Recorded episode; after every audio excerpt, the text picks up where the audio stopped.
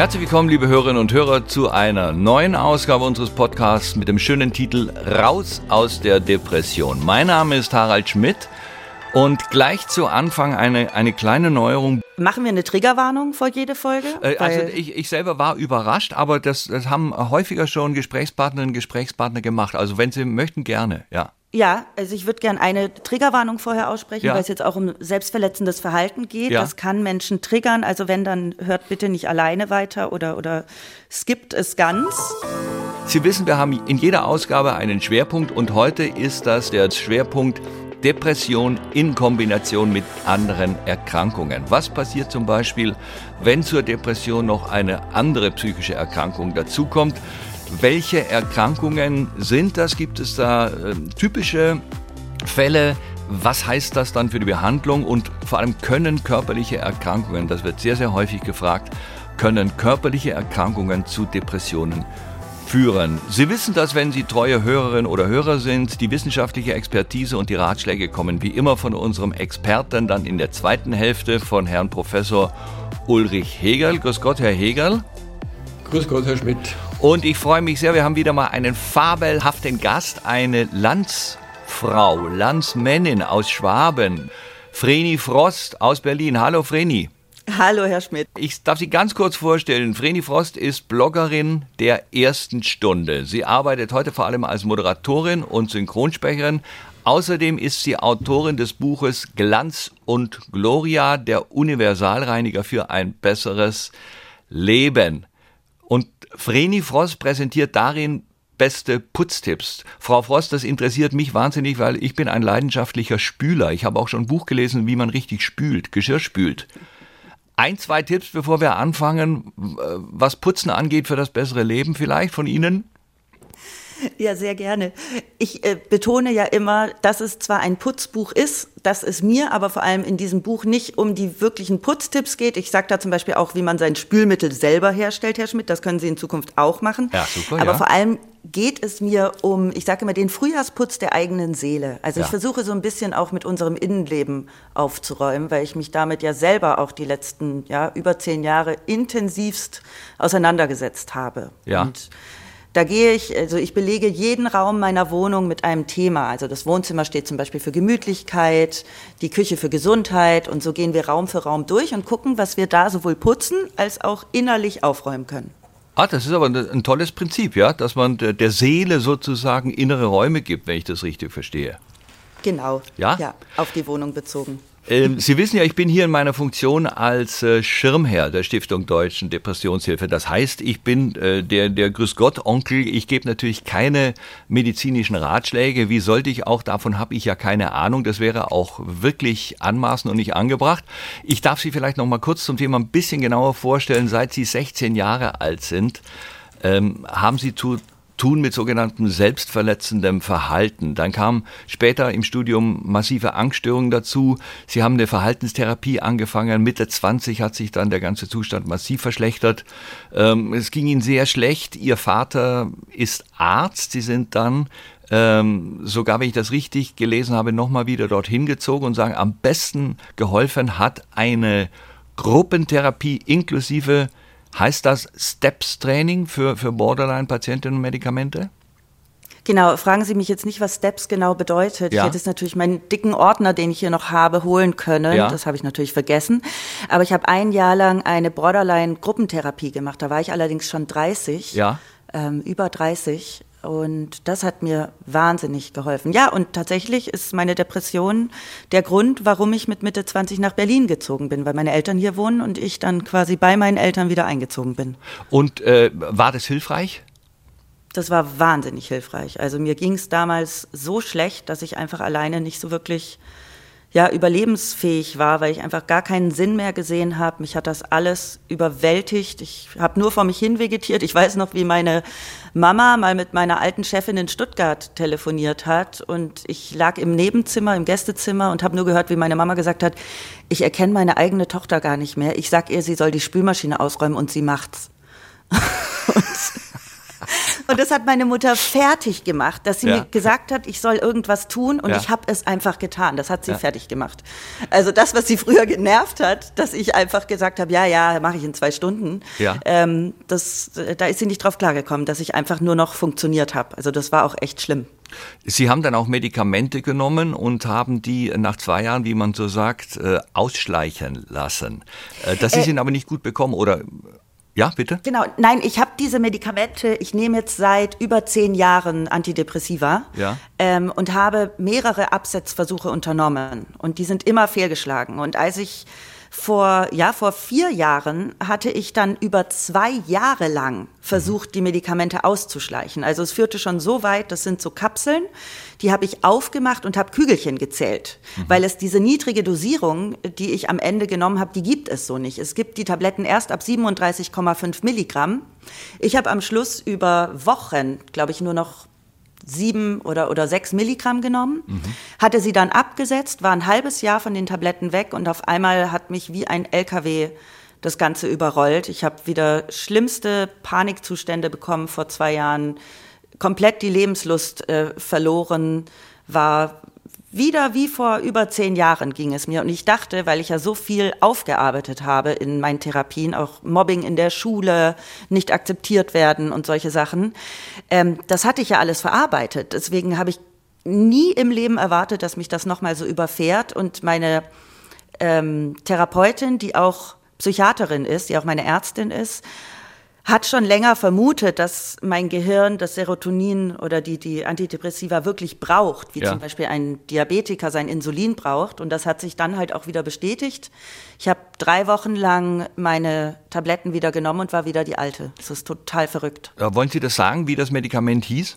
Äh, Das ist, ja, wobei das äh, wahrscheinlich, da muss man sich ja immer drauf einstellen lassen auf solche Medikamente. Bei mir ist das Venlafaxin, das nehme ich jeden Tag. Ja, da können wir nachher vielleicht Professor Hegel fragen, äh, was es damit auf sich hat. Aber äh, das, das weiß man ja auch von anderen Medikamenten wie äh, für die Magensäurepatienten Protonenpumpenhemmer oder, oder Blutverdünner. Also Ausschleichen ist ja etwas sehr, ähm, ich sag mal, Heikles, was man im Grunde, wenn überhaupt, nur unter ärztlicher Anweisung machen Genau. sollte. Ne? Unbedingt, Ja. ja. Und ich muss aber heute sagen, ich habe mich am Anfang ja so stigmatisiert oder stigmatisiert gefühlt durch die Erkrankung. Ja. Ähm, bin auch in meiner ersten Therapie, als ich noch in Tübingen studiert habe, habe ich immer geguckt, dass mich ja niemand sieht, wenn ich an der Türe klingel äh, von meiner Therapeutin. Und ähm, bin heute oder habe mich immer auch gewehrt gegen Tabletten. Ja. Äh, fand das immer ganz, ganz schrecklich. Und heute bin ich so dankbar, dass es die gibt und finde das auch immer wichtiger, dass mehr Leute darüber offen sprechen, weil es auch so viele betrifft. Ich sage heute, ich lebe gut Ja. mit diesen Erkrankungen, Ja. aber ich leide nicht mehr darunter. Was haben Sie in Tübingen studiert? Medienwissenschaften. Also oh, wobei damals war es noch Jura. Damals war es noch Jura. Ich habe mit Jura angefangen und habe das dann erfolgreich abgebrochen. War das der Wunsch der Eltern, dass Sie damit anfangen, dass Sie sozusagen was Richtiges lernen? Nee, gar nicht. Also irgendwie, ich komme ja aus einer kompletten Ärztefamilie, Ja. Geschwister, Vater, alles Ärzte. Ja.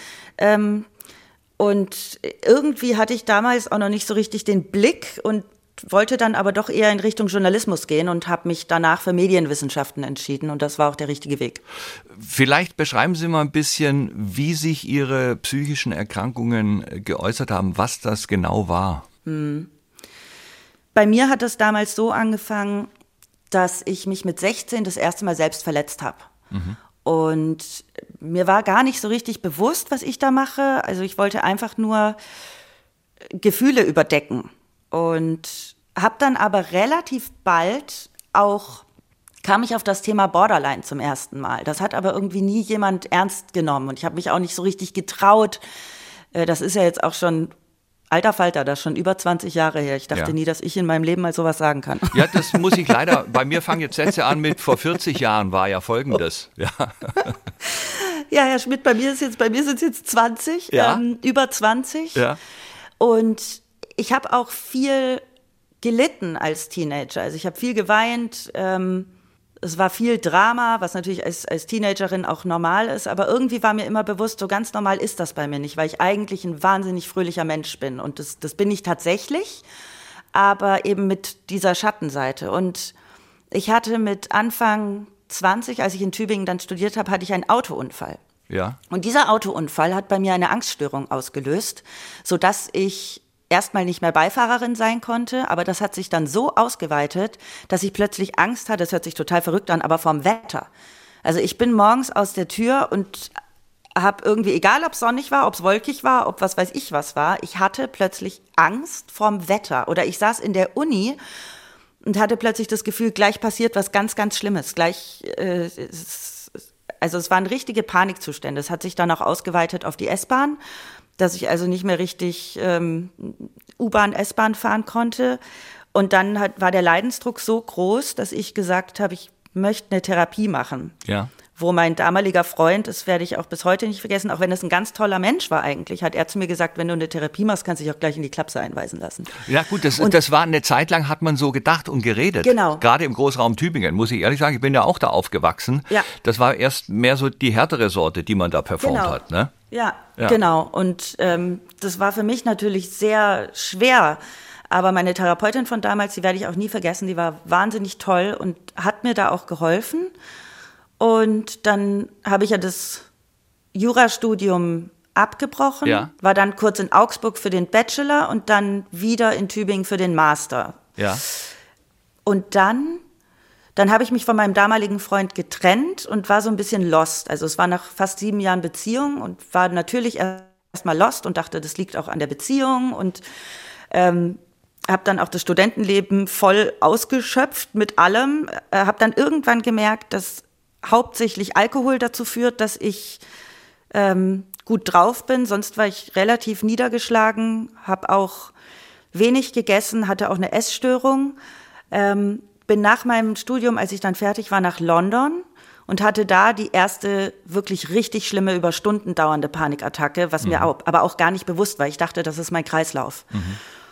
Dann kam ich zurück nach Stuttgart, habe dort gearbeitet als äh, Rhetoriktrainerin und habe immer wieder so eine Panikattacken gekriegt, ganz, ganz schlimm und habe aber auch morgens bin ich aufgewacht und habe gedacht, das Leben ist überhaupt nicht mehr lebenswert. Und damals hat sich, wie hieß der Fußballspieler, Herr Schmidt, der sich umgebracht hat? Wissen Robert Sie das noch? Enke? Robert, ja. ja. Robert Enke hat sich damals umgebracht und ähm, ich konnte das total gut nachvollziehen. Also ich konnte total gut nachvollziehen auf einmal, warum sich jemand das Leben nimmt und habe das meinen Eltern auch kommuniziert und habe meinen Eltern auch kommuniziert, dass ich gerade nicht sehr viel Lebenswillen habe, aber da meine Eltern mich ja fast immer nur fröhlich ja. erlebt haben oder wir auch nicht so viel gesprochen haben damals ja. ähm, in der Familie, hat meine ganze Familie gedacht, ja, die ist jetzt fertig mit dem Studium, die hat nicht so richtig Bock zu arbeiten, die ist halt in so einem Loch.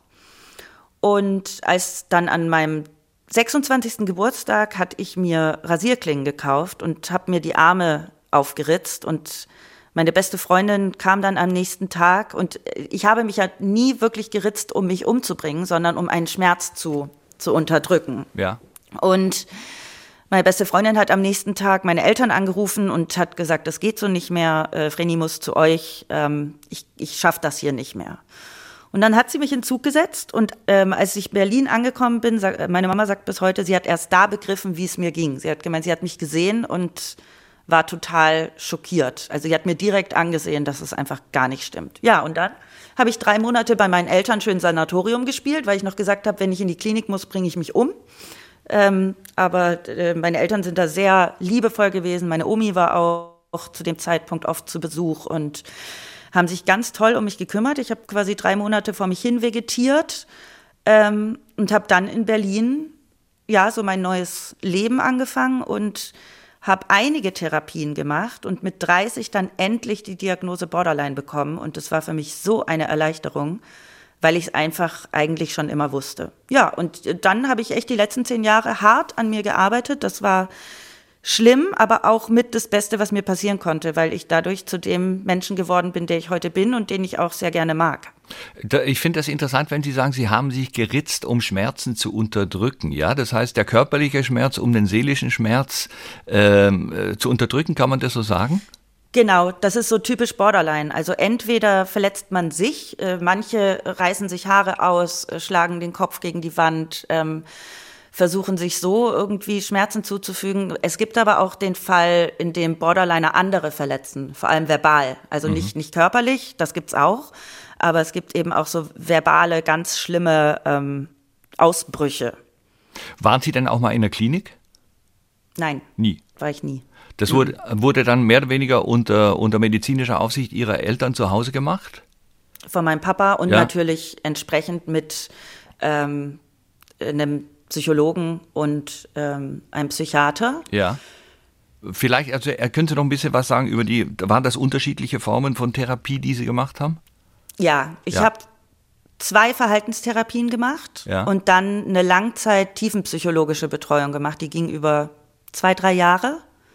Und äh, bei der Ärztin bin ich bis heute, allerdings geht die in Ruhestand. Ähm, und ich habe jetzt gerade erst zum Glück eine neue Psychiaterin gefunden, weil ich brauche keinen Psychologen mehr. Ähm, ich bin da echt gut aufgestellt und habe die Tools an der Hand, mit denen ich mir selbst helfen kann.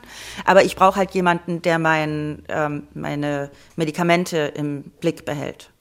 Ähm, man hört oft in, dies, in unseren Gesprächen hier, dass man sagt, es war gar nicht, also erstmal einfach überhaupt einen Termin für eine Therapie zu bekommen und dann ist es auch nicht so einfach, die richtige Ärztin, den richtigen Arzt zu finden. Hatten oh Gott, Sie da ja. Glück gleich am Anfang? Nee. Nee. Uh -uh gar nicht.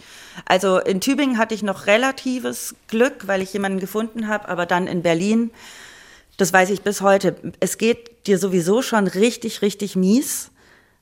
Ich habe sowieso ein Problem, irgendwo anzurufen und um etwas zu bitten. Mhm. Ähm, und dann hatte ich so eine Liste von 30, 40 TherapeutInnen und habe mich da durchtelefoniert und man bekommt eine Absage nach der anderen. Und ich saß heulend an meinem Tisch und konnte nicht mehr. Und deswegen ist mein Tipp auch immer, wenn mich Leute fragen, sage ich immer, macht das nicht allein. Wenn ihr es nicht schafft, äh, dann schaut, dass jemand neben euch sitzt und mit euch diese Liste abtelefoniert.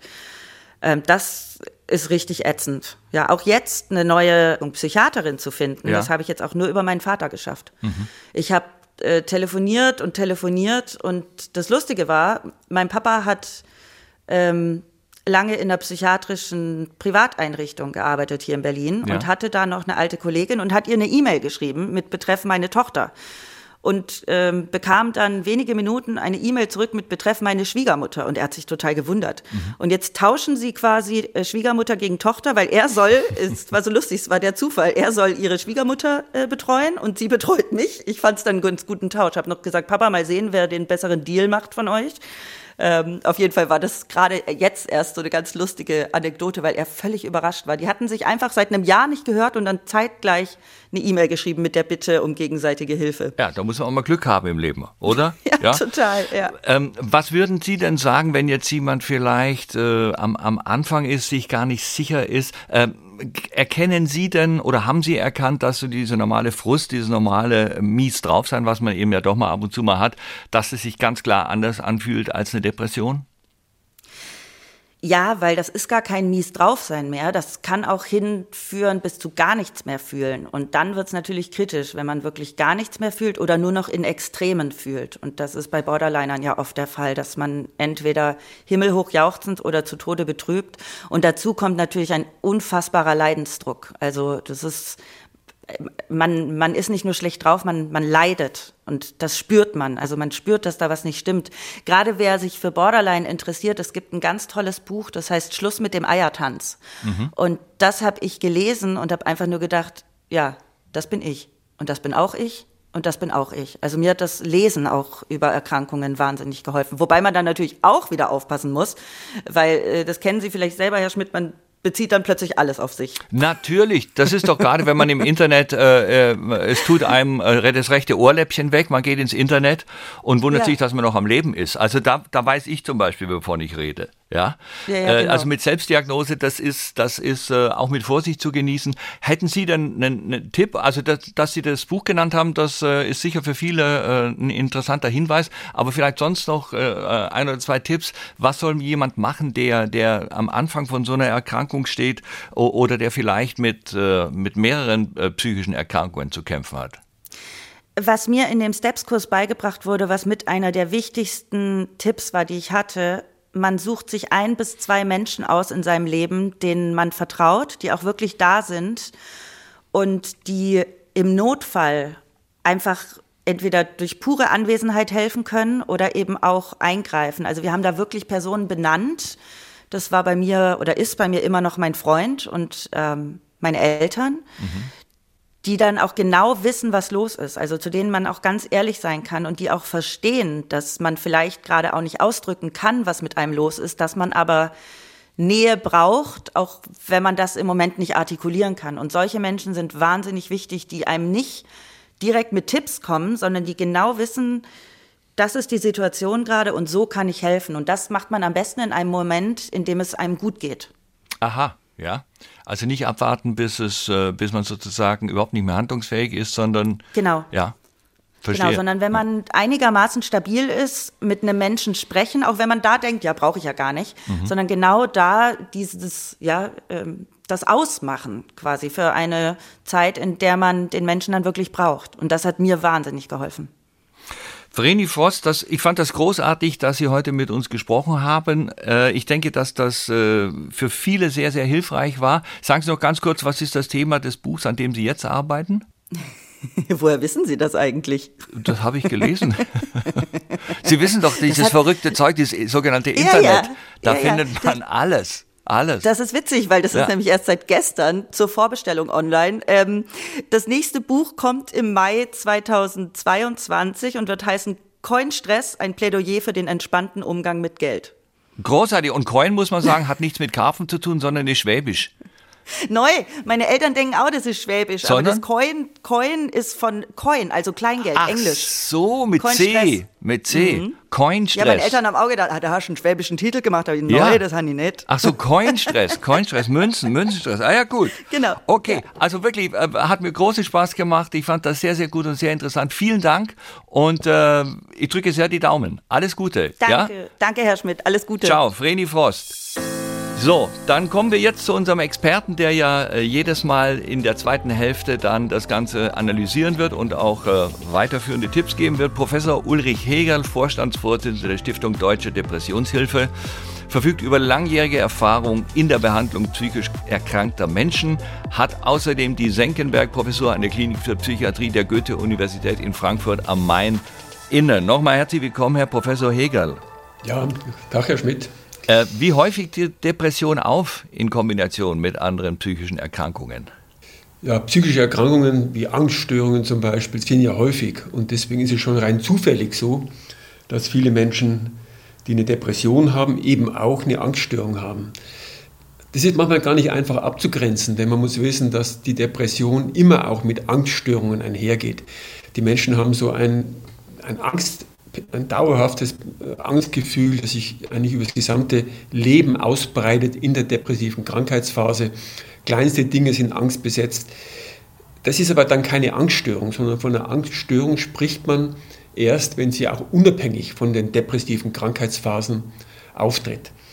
Es gibt aber ganz verschiedene Angststörungen, das muss man auch wissen. Ne? Wir haben die Panikstörung, das ist etwas, wo es ganz plötzlich einschießend zu furchtbaren Ängsten kommt mit dem Gefühl, äh, man muss sterben oder es, es, passiert was ganz, ganz Schlimmes.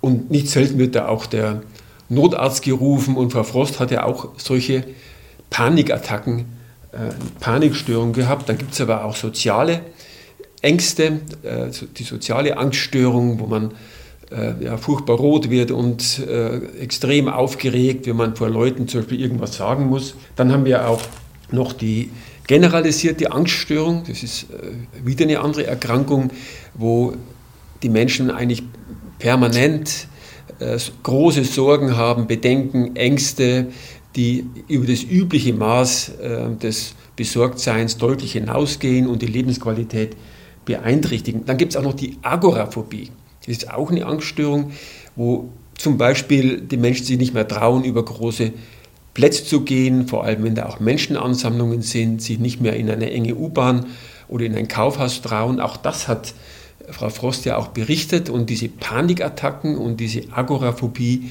die treten oft gemeinsam auf und das ist ja auch der Fall gewesen bei Frau Frost. Und dann gibt es auch noch, und das kennen die meisten Menschen ja, sogenannte spezifische Phobien, also zum Beispiel Spinnenangst oder Höhenangst, Flugangst. Das ja. sind so andere Störungen, die sind auch sehr, sehr häufig. Und die, diese Ängste, die treten auch nicht selten, diese Angststörungen in Verbindung mit Depressionen auf. Aber vielleicht sage ich noch was zu Demenz, weil das ist auch eine Erkrankung, die im, Alt, im älteren Menschen häufig ist und wo es manchmal auch schwierig ist, die Depression abzugrenzen von der Demenz. Das ist aber für den Fachmann in der Regel gut möglich. Bei beiden kann es Konzentrationsstörungen geben, vielleicht auch eine Rückzugsneigung, ähm, sowohl bei der Depression wie bei der Demenz. Aber ein großer Unterschied ist zum Beispiel, dass Menschen mit Depression einen sehr hohen Leidensdruck haben, den in gleicher Weise Menschen mit der Demenz in der Regel nicht haben. Die haben häufig noch Hoffnung, äh, die neigen auch eher dazu, die Probleme, die sie haben, im Alltag eher etwas herunterzuspielen. Ähm, in der Depression ist es genau umgekehrt. Da werden ja die bestehenden Probleme vergrößert und als völlig äh, aussichtslos erlebt und ins Zentrum gerückt.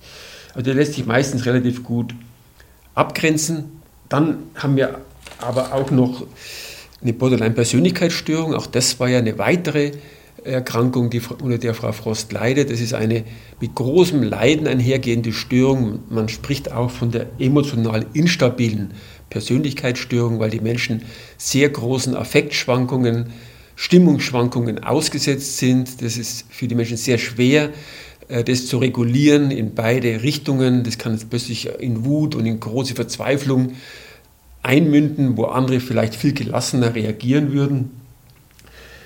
Das geht mit großem Leiden einher, eben auch mit Bedrücktheit, aber eigentlich nicht regelhaft auch mit der depressiven Erkrankung. Aber Frau Frost scheint eben auch hier zusätzlich die Depression ähm, sozusagen am Hals zu haben.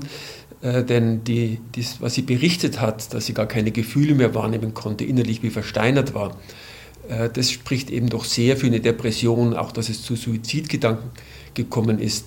Das selbstschädigende Verhalten bei der Borderline-Persönlichkeitsstörung hat ja eher etwas, äh, das die Menschen zur Entlastung von einem hohen inneren Druck äh, machen. Und das kann sogar ja, richtig zur Gewohnheit werden, dass die Menschen sich immer wieder ritzen zum Beispiel ähm, und etwas tun, das diese innere Spannung, die unerträglich ist, abbaut. Mhm. Bei dieser Erkrankung, die ja, sehr schwer ist und die Lebensqualität sehr beeinträchtigt bei dieser emotional instabilen Persönlichkeitsstörung. Da wirken die Medikamente nicht besonders gut. Und auch bei der Psychotherapie muss man sehr viel Geduld haben, ähm, sodass es eine ja, sehr unangenehme Erkrankung ist, weil man eben nicht so gut helfen kann, wie das zum Beispiel bei der Depression möglich ist.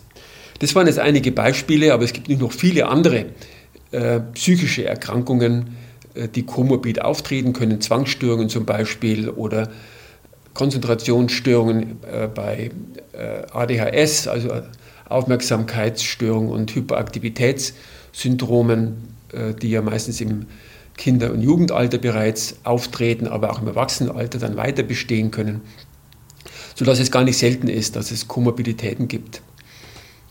Äh, können Sie denn noch mal was zu dem Medikament sagen, das äh, Vreni Frost genannt hat? Ich hab, konnte mir leider den Namen nicht merken, aber Ihnen wird es ja vermutlich vertraut sein. Ja, das ist ein Antidepressivum, äh, Venlafaxin. Ähm, das wirkt sowohl auf das serotonerge Botenstoffsystem als auch das noradrenerge System. Die genaue Wirkung der Medikamente ist im Detail nicht verstanden. Denn die Vorstellung, dass wir irgendwo einen Mangel an Serotonin haben und der wird ausgeglichen, das ist eher grob vereinfachend und äh, stimmt so nicht. Aber diese Medikamente wirken, vor allem auch bei der Depression, jetzt weniger bei der äh, reinen Borderline-Persönlichkeitsstörung. Aber bei der Depression wirken diese Medikamente und äh, das ist eben für viele Menschen dann ein Segen, dass sie ohne diese Depression dann durchs Leben gehen können. Äh, ich hätte noch eine zweite Frage, also und, denn das war für mich nicht so klar. Borderline ist medizinisch klar definiert ein, ein Krankheitsbild, ja, auch äh, anerkannt. Ganz genau, das ja. ist eine ganz äh, reguläre Diagnose. Da gibt es eine sogenannte ICD-10-Nummer dafür, wie bei Depression und Zwangsstörungen und Demenz und anderen Störungen auch. Äh, gibt es denn körperliche Erkrankungen, die man mit einer Depression verwechseln könnte? Ja, was es häufig gibt bei Infektionen, bei immunologischen Erkrankungen und was man jetzt auch bei Covid äh, ja häufig hört, das sind so Erschöpfungs- und, und Müdigkeitssymptome. Syndrome. Fatigue kann man das nennen. Ja. Die Menschen sind permanent müde und schlapp und schläfrig.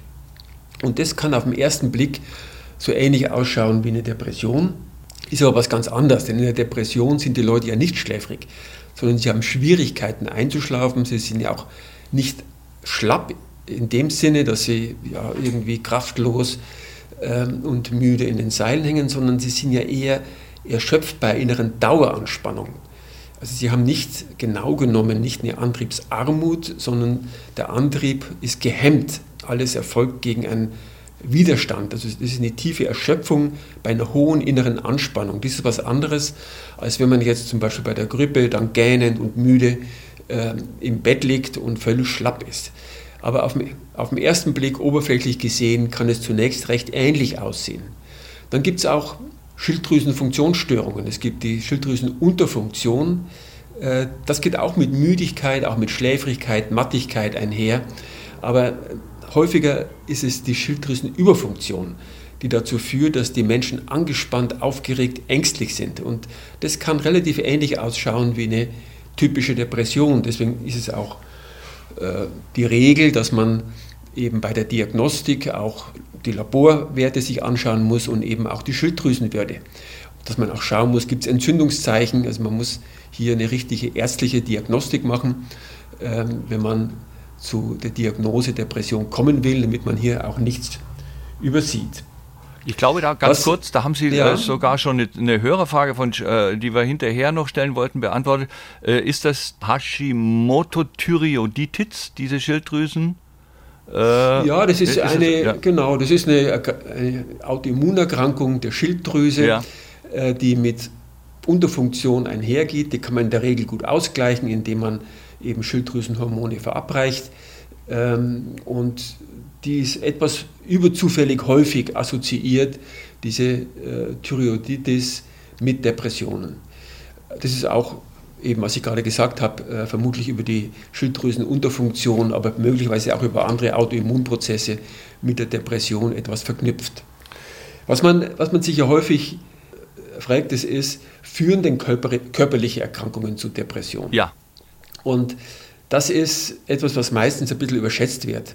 Mhm. Äh, denn man muss bedenken, wenn jetzt jemand zum Beispiel ein schweres Asthma hat äh, und man macht jetzt eine, eine, Diagnostik bezüglich Depression, dann hat er ja schon wegen dem Asthma eine ganze Reihe von ja, Diagnosekriterien einer Depression. Er hat ja. möglicherweise Schlafstörungen, er ist müde, äh, vielleicht ist er auch bedrückt, ähm, äh, diese Person, weil sie vielleicht nicht mehr die Treppen in die Wohnung hochgehen kann. Und dann wenn man rein formalistisch vorgeht und hakt die Krankheitszeichen ab, dann hat man natürlich relativ häufig, kriegt man dann auch die Diagnose Depression. Aber genau genommen ist es keine Depression, sondern es sind eben einfach die, auch die Krankheitszeichen, die sich halt überlappen mit den Depressionssymptomen dieser körperlichen Grunderkrankung. Was die Menschen meistens nicht haben, das ist die Neigung zu Schuldgefühlen, das Gefühl der Gefühllosigkeit, das Frau Frost auch geschildert hat, die Tagesschwankungen mit Morgentief, das positive Ansprechen auf Schlafentzug. Sie haben auch meistens nicht diesen episodischen Verlauf, der in der Depression typisch ist. Also man kann das dann schon abgrenzen, aber auf den ersten Blick kann das eben auch etwas ähnlich aussehen. Häufig ist es aber umgekehrt, dass Depression zu körperlichen Erkrankungen führt. Zum Beispiel ist es so, dass Depression das Risiko, eine Herzerkrankung zu kriegen, äh, erhöht über verschiedene Mechanismen. Das ist, dass man sich weniger bewegt, dass man sich schlecht ernährt, äh, dass man keinen Sport macht. Auch der, ist, ist Depression auch ein Stress für den ganzen Körper. Die Stresshormone sind hochreguliert, was dann auch sich negativ auswirken kann auf den Blutdruck und auf andere äh, Stoffwechsel. Äh, Produkte im Körper, die sich negativ wieder auf das Herz auswirken können. Also es gibt eine Kausalität auch in dieser Richtung, dass Depression körperliche Erkrankungen verursachen kann und auch in ihrem Verlauf negativ beeinflussen kann. Das ist für Diabetes zum Beispiel auch gezeigt, sodass es nicht verwundert, dass wir eine überzufällig äh, oft eine Komorbidität haben zwischen verschiedenen körperlichen Erkrankungen und der Depression. Da haben Sie jetzt äh, gleich drei Fragen, die uns äh, Hörerinnen und Hörer gestellt haben, äh, noch mit beantwortet. Das wurde nämlich konkret angefragt, äh, der Zusammenhang zwischen Depressionen und Diabetes. Ich habe hier noch eine Frage von äh, Christine, die fragt, Depression und posttraumatische Belastungsstörung. Da ist ja in diesen Zeiten auch sehr, sehr viel davon zu hören und zu lesen. Posttraumatische Belastungsstörung. Wo zieht man die Grenze zwischen den Erkrankungen? Unter der posttraumatischen Belastungsstörung äh, versteht man, dass jemand ein Trauma erlebt hat natürlich äh, und dann das aber nicht richtig verarbeitet und mit allen möglichen negativen äh, Reaktionen dann zu kämpfen hat, zum Beispiel die sogenannten Flashbacks, das heißt, wenn irgendetwas kommt, was ihn erinnert an dieses Ereignis, dann kann der Mensch plötzlich zum Schwitzen anfangen, Herzrasen tritt auf, äh, kommt in einen ganz unangenehmen, angstvollen Zustand.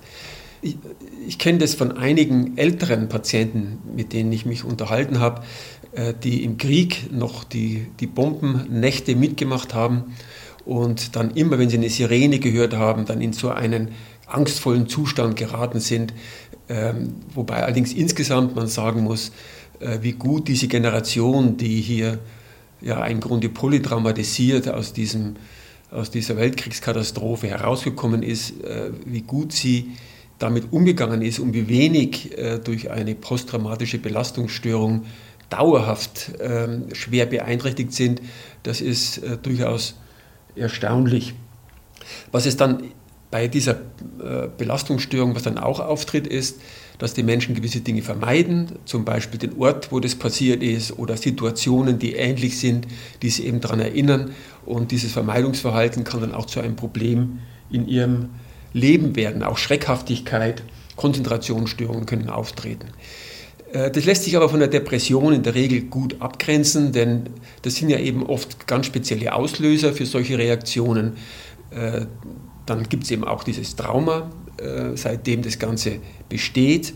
Dann hat die Depression diesen eher phasischen Verlauf, das heißt, die Menschen sind zwischen den depressiven Krankheitsphasen dann ja wieder sehr gut genuss- und leistungsfähig, wie wir auch bei vielen unserer Gäste und auch bei Frau Frost ja immer wieder sehen können. Wenn die depressive Phase nicht mehr da ist, dann sind die Menschen oft ja, wunderbar fröhlich, genussfähig und ähm, eben in keiner Weise äh, beeinträchtigt. Es ist bei der Borderline-Persönlichkeitsstörung allerdings oft anders und auch bei dieser posttraumatischen Belastungsstörung ist es dann anders. Und deswegen kann man das ganz gut abgrenzen. Auch die anderen Dinge, die ich vorhin genannt habe, die typisch für Depressionen sind, Schuldgefühle etc., die treten nicht in der gleichen Häufigkeit bei dieser posttraumatischen Belastungsstörung auf. Eine Frage noch vielleicht zum Schluss. Julia fragt, wie überwindet man am besten eine Depression, die mit einer Angststörung gekoppelt ist? Ja, bei der Angststörung ist die Psychotherapie sehr, sehr wichtig. Da geht es ja oft auch darum, dass man sich den Ängsten aussetzt äh, und eben auch lernt, dass die Angst wieder abklingt. Also wenn man zum Beispiel jetzt die Angst hat, mit der Trambahn zu fahren oder äh, ähnliches, dann ist eben eine äh, Aufgabe, dass man sich da eben reinsetzt und dann nicht bei der nächsten Haltestelle gleich wieder rausläuft, immer noch voller Angst und Panik, sondern dass man versucht, die auszuhalten, so lange, bis die Angst dann beginnt abzuklingen. Denn die klingt auch wieder ab. Und dass man sozusagen lernt, dass diese Angst auch wieder vorübergeht. Das ist dann so eine neue Lernerfahrung, über die man dann diese Angstautomatismen wieder zurückdrängen kann. Aber bei Angststörungen und auch bei Depressionen sind Antidepressiva wirksam. Und das ist sehr häufig eine sehr wichtige und auch sehr wirksame Behandlung, äh, weil es eben auch Erkrankungen sind, die eben Hirnfunktionen betreffen. Und diese Hirnfunktionen können durch die Medikamente wieder in eine bessere Ordnung gebracht werden. Herr Professor Hegel, dann wären wir durch für heute, wenn ich das richtig sehe und höre. Ja, dann ja? Vielen Dank, Herr Schmidt, wieder mal. Ne, ich ne, danke Ihnen. Ich danke diese tolle Ihnen. Moderation. danke, ich danke für Ihre, für Ihre Zugewandtheit und Ihre Ausdauer und Ihre Expertise sowieso. Vielen Dank an Vreni Frost, die wieder ein großartiger Gast war. Ihnen, äh, meine Damen und Herren, vielen Dank für Ihr Interesse. Danke fürs Zuhören. Nicht ohne den Hinweis, dass Sie alle Folgen unseres Podcasts in der ARD Audiothek hören können und in unseren Show Notes. Da sind die ganzen Links und alles drin und Sie haben das vielleicht gehört äh, im Gespräch mit Herrn Professor Hegel Und zwar auf Stichwort, das fand ich das Grandiose, als von äh, Notarzt äh, die Rede war, da hörten Sie hinten das Martinshorn, aber Herr Professor Hegel ist uns zugeschaltet aus Leipzig, aus seinem Büro.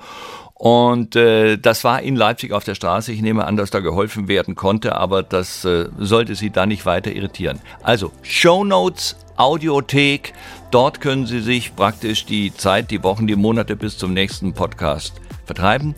Danke nochmal fürs Zuhören. Mein Name ist Harald Schmidt. Bis zum nächsten Mal. Tschüss. Raus aus der Depression. Ein Podcast von NDR Info. In Zusammenarbeit mit der Stiftung Deutsche Depressionshilfe.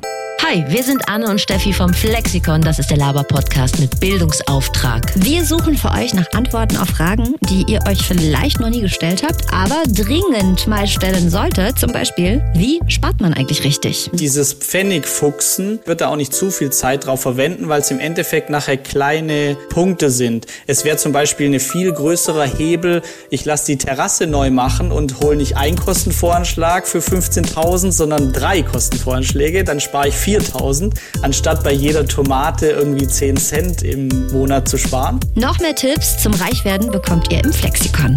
Und auch Antworten auf viele andere Fragen. Wie lüge ich glaubwürdig? Wie wird man eigentlich Fernsehstar? Und wie startet man nochmal ein neues Leben? Das Flexikon überall, wo es Podcasts gibt.